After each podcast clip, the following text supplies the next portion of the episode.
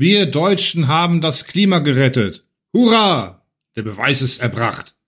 Die Erderhitzung ist nicht eingetreten, weil wir Deutschen uns so angestrengt haben. Nachhaltig, ökologisch, ein Vorbild für die ganze Menschheit. Ja, so wollte Hanno leben. Eine Zukunftsdystopie. Wie immer wachte Hanno ein paar Minuten vor der offiziellen Klimawegzeit auf. Aufstehen nach Sonnenaufgang, zu Bett gehen vor Sonnenuntergang. So sparten die Deutschen den Lichtstrom. Im Winter fand Hanno das cool, im Sommer eher nicht. Sein Organismus war durch das lange Training angepasst und Hanno freute sich darüber. Er hasste es, wenn er noch schlief und plötzlich der Lautsprecher krächzend optimistische Musik und Klimaweisheiten plärrte. Im ganzen Land war in jedem Wohnraum so ein Lautsprecher pflichtig, um die wichtigen Nachrichten im Kampf gegen die Klimakatastrophe frisch von der öffentlich-rechtlichen Klimaradiostation zu vernehmen. Aber wenn sie wenigstens eine anständige Soundqualität in die Dinge einbauen würden, den klirrenden Plärrer konnte man nicht leiser stellen, das war technisch nicht vorgesehen. Und wer erwischt wurde, wenn er den Lautsprecher in eine Decke einwickelte, dem wurden Sozialpunkte abgezogen. Da kannten die Klimagarden nichts. Hanno blieb noch ein paar Minuten liegen und hörte die Nachrichten des einzig zugelassenen Senders. Den hochwirksamen und nebenwirkungsfreien Impfmaßnahmen der WHO sei Dank, freute er sich zu hören, ist heute kein Pandemietag. Heute ist keine Quarantäne, kein Tagesimpfaufruf. Aber es wird von der Administration dringend angeraten, weiterhin die guten Gesten einzuhalten. Maske, Abstand, Leugner melden. Es würde heute zum Glück keine gelben Seuchenfähnchen auf den Gehwegen, keine Sprühkommandos beim Desinfizieren der Korridore, keine Impfkontrolleure an den Ecken geben. Er durfte sein Zimmer verlassen, wann immer er wollte. Noch ein wenig träumerisch kam ihm in den Sinn, wir haben auf ganzer Breite gesiegt. Die Politik der Wenden war unglaublich erfolgreich. Deutschland hat als Vorreiter mehrere fulminante 360-Grad-Wenden hingelegt. Die Energiewende ist gelungen. Es gibt keine Atom- oder fossilen Kraftwerke mehr. Die Verkehrswende hat sich durchgesetzt. Es fahren keine Autos mehr auf den Straßen. Die Ernährungswende hat die Ernährungsgewohnheiten umgekrempelt. Bei Gartenpartys grillen junge Männer Gemüse und trinken dazu stilles Wasser. Die Agrarwende hat dafür gesorgt, dass die Tierzucht eingestellt wurde. Die Heizungswende war so erfolgreich, dass es kaum mehr Einfamilienhäuser gibt, höchstens ein paar für die obersten Nachhaltigkeitsführer. Die Wenden waren zum Glück unumkehrbar gemacht worden. Kraftwerke wurden gesprengt, Wissenschaft auf klimaschädliche Gebiete verboten, ausgebaute neuwertige Gas- und Ölheizungen wanderten in Massen in den Ostblock, Deutschland wurde unter der weisen Führung des großen Klimakanzlers, Bild auf Lebenszeit und darüber hinaus, ganz und gar CO2-neutral, viel früher als alle anderen Länder, auch solche, auch solche, die 100.000 Kilometer entfernt lagen. Wir Deutschen haben das Klima gerettet. Der Beweis ist erbracht. Die Erderhitzung ist nicht eingetreten, weil wir Deutschen uns so angestrengt haben. Hanno sinniert. Ich habe mich nicht umsonst an Straßen, Bilder und Fahrzeuge angeklebt und mich von Klimaleugnern anfeinden lassen. Sogar in der Hamburger Philharmonie habe ich mich ans Dirigentenpult geklebt. Die Leute waren begeistert. Ich war ein richtiger Held. Der ehemalige Bundeskanzler Erich Honecker hatte völlig recht, als er sagte, den Klimawandel in seinem Lauf, den halten deutsche Vorreiter auf. Das Land wurde von den Erneuerbaren voll versorgt. Auf jedem Quadratkilometer Deutschlands stand jetzt ein stolzes Windrad. Auf jedem Dach der vielen Massenwohnblöcke und überall am Wegesrand glitzerten die Solarkollektoren bläulich. Strom gab es jetzt angebotsorientiert, meist um Mittag, wenn die Sonne schien, oder zu anderen Tageszeiten, falls der Wind wehte und die Wasserstoffgeneratoren genug Strom übrig ließen. Es hatten sich ganz neue hochqualifizierte Berufsgruppen herausgebildet, Windradflügelreiniger zum Beispiel und Solarpanelwäscher. Die Schwurbler hatten nicht recht behalten, es hatte keine verheerenden Blackouts gegeben, der Strom war nicht weg, er war nur nicht immer da. Die energieintensive Industrie hatte sich, der großen Nachhaltigkeitsregierung sei Dank, schon vor Jahren von Acker gemacht, brauchte eh keiner. Wozu Aluminium schmelzen, wenn es keinen Bedarf für Aluminium gab? Kein Mensch brauchte mehr ein neues Flugzeug aus Aluminium, weil es ohnehin nur noch ein paar Regierungsflieger im Bestand gab. Und die Lichterfestfiguren zu Weihnachten wurden jetzt statt in bunte Staniolfolie in nachhaltiges Zeitungspapier eingewickelt. Schokolade gab es zum Wohl der Gesundheit des Klimas schon lange nicht mehr. Weihnachten war auch so ein klimaschädliches, reaktionäres Fest gewesen. Und Autos würden in Deutschland nicht mehr gebaut. Die paar Staatskarossen kamen eh aus China. Hanno dachte an seine Eltern zurück. Seine Mutter, diese Umweltschädigerin, hatte doch tatsächlich jeden Tag frische Unterwäsche angezogen. Was da die Waschmaschine an wertvollen Strom verbraucht hatte, bei Hanno hielt ein Schlüpfer glatt drei Wochen durch. Seine Mutter büßt ihre Klimasünden jetzt im Massenschlafsaal eines Pflegeheims ab. Das war ja auch irgendwie gerecht und vor allem sehr nachhaltig. Hanno hatte sie schon seit zwei Jahren nicht gesehen. Es war einfach zu weit fürs Fahrrad und Bahnfahren verbrauchte zu viele Energiepunkte, wenn überhaupt noch ein Zug ging. Draußen war es aschkalt. Seine Bude war genauso kalt. Heizen war klimaschädlich und daher eigentlich unbezahlbar. Annus Bleibe, ein genormtes Wohnklo mit Kochnische im Neubaublock, ein Fenster, ein Bett, ein Stuhl, kein Schrank, ihm standen 20 Quadratmeter zu. Wer wäre klimaschädlich? Anno besaß nichts und war glücklich. Naja, das Volkslastenfahrrad neben der Tür mit dem großen runden VW-Zeichen war schon sein eigenes. Ein bisschen schlechtes Gewissen hatte er schon deswegen. Er tröstete sich damit, dass er das Fahrrad ja brauchte, um den getrennten Müll vorschriftsmäßig zusammenstellen zu bringen um potenziellen Klimasündern auf die Spur zu kommen.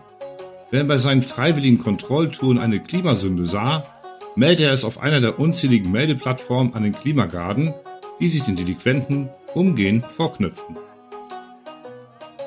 Neulich hatten sie, auf seine Meldung hin, einen klimadesinteressierten Hops genommen. Der hatte doch glatt während der Ansprache der Klimabürgerratsvorsitzenden im Gemeinschaftsfernsehraum demonstrativ gegähnt 100 Sozialpunkte und drei grüne Joints hatte Hanno die erfolgreiche Meldung eingebracht. Er war immer noch entsetzt über die Unverfrorenheit des Klimaignoranten. Klimadesinteresse kam gleich nach Klimaleugnung. Hanno hatte sein tägliches Energiekontingent in ein warmes Gemüsecurry aus der veganer Gemeinschaftsküche am Klimacampus und in das teilweise Aufladen der Batterie seines Lastenfahrrades und seines Handys investiert. Dabei konnte er noch von Glück reden, als verdienter Veteran der letzten Generation bekam er eine Sonderzuteilung für eine Kilowattstunde pro Tag. Alles richtig gemacht, Hanno, dachte Hanno erfreut. Manchmal konnte er allerdings die Kilowattstunde nicht nutzen, weil er sie nicht bezahlen konnte. Dazu reichte das Salär eines Klimaregulierers nicht immer. Die 12-Stunden-Woche war durchgehend eingeführt worden. Das Gehalt war nicht so hoch, aber das war ja auch gut fürs Klima. Der Gedanke an sein Energie-Sonderkontingent machte ihn lächeln, als er bippend die eiskalte Dusche auftrete und erstmal reinpinkelte. Vollstrahl. Zum Wassersparen. Ja, jeder kleine Beitrag rettete das Klima. Auch dieser. Am Wochenende muss ich mal wieder lauwarm duschen und Haare waschen, dachte er. Ich muss unbedingt versuchen, irgendwo Shampoo aufzutreiben. Das tägliche kalte Duschbad hat ihn gut abgehärtet. Er hatte sich schon lange nicht erkältet Gut so, ein Arztbesuch kostete 100 Sozialpunkte, wer braucht denn sowas? Außerdem gab es enorme Wartezeiten bei den Arztterminen. Es waren vor der Einführung des Fachkräfteauswanderungsverhinderungsgesetzes zu viele Ärzte in die umliegenden Klimasünderländer abgehauen. Heute ging das nicht mehr so einfach.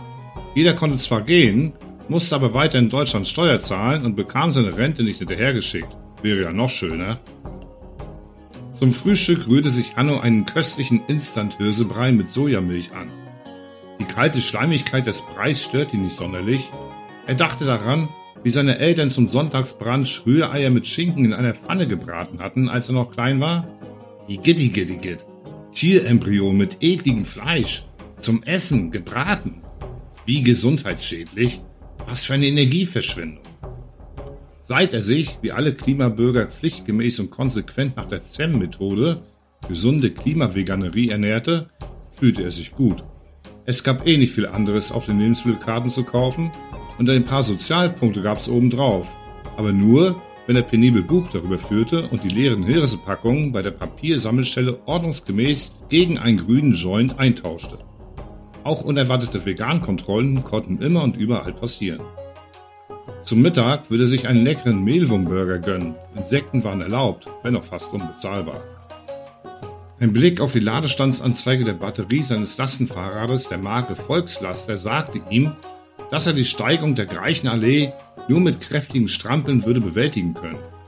Der Strom in seiner Bude war schon seit einer halben Stunde abgestellt. Dein Kontingent ist für heute verbraucht, du könntest mehr tun. Das Sparen jeder Kilowattstunde rettet den Planeten. Zeigt das Display auf dem Smartmeter an. Mist, dachte Hanno. Hätte ich vorher abgestellt, gäbe es 10 Sozialpunkte von oben. Aber er musste heute unbedingt zur Mülltrennstelle fahren.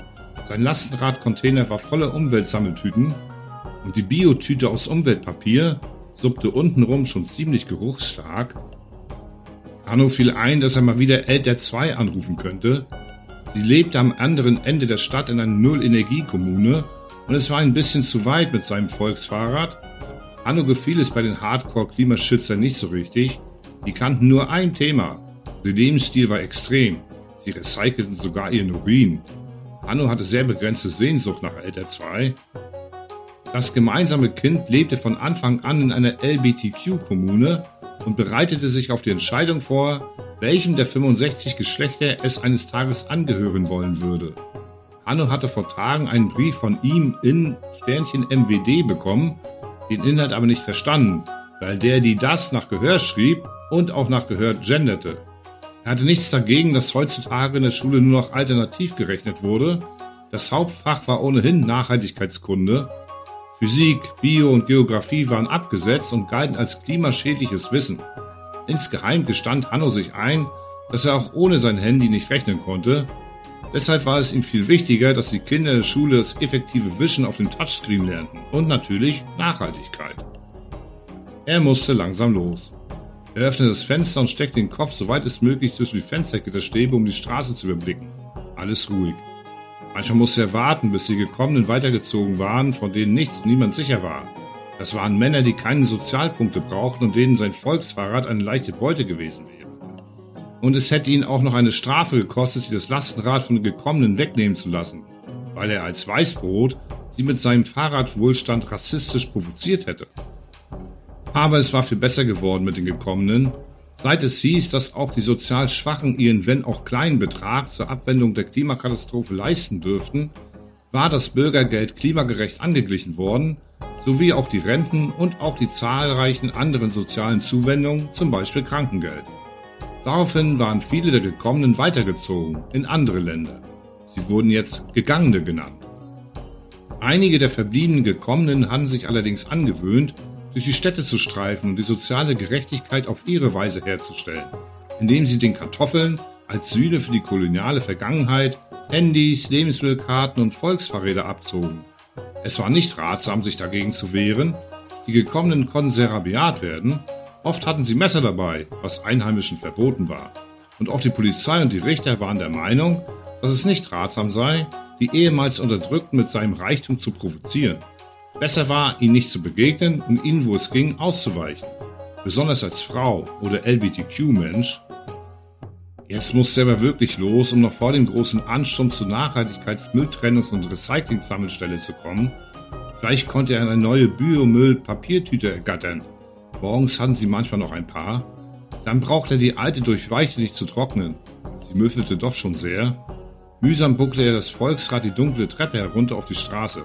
Hier war es für die Jahreszeit viel zu kühl. Ein Beweis für den Erfolg bei der Klimarettung. Hanno schwang sich in den Sattel und trat kräftig in die Pedalen. Die kalte Luft erfrischte ihn und Hanno lächelte unter seiner kampferprobten FFFF-Maske. Nachhaltig, ökologisch, ein Vorbild für die ganze Menschheit. Oh ja, so wollte Hanno leben.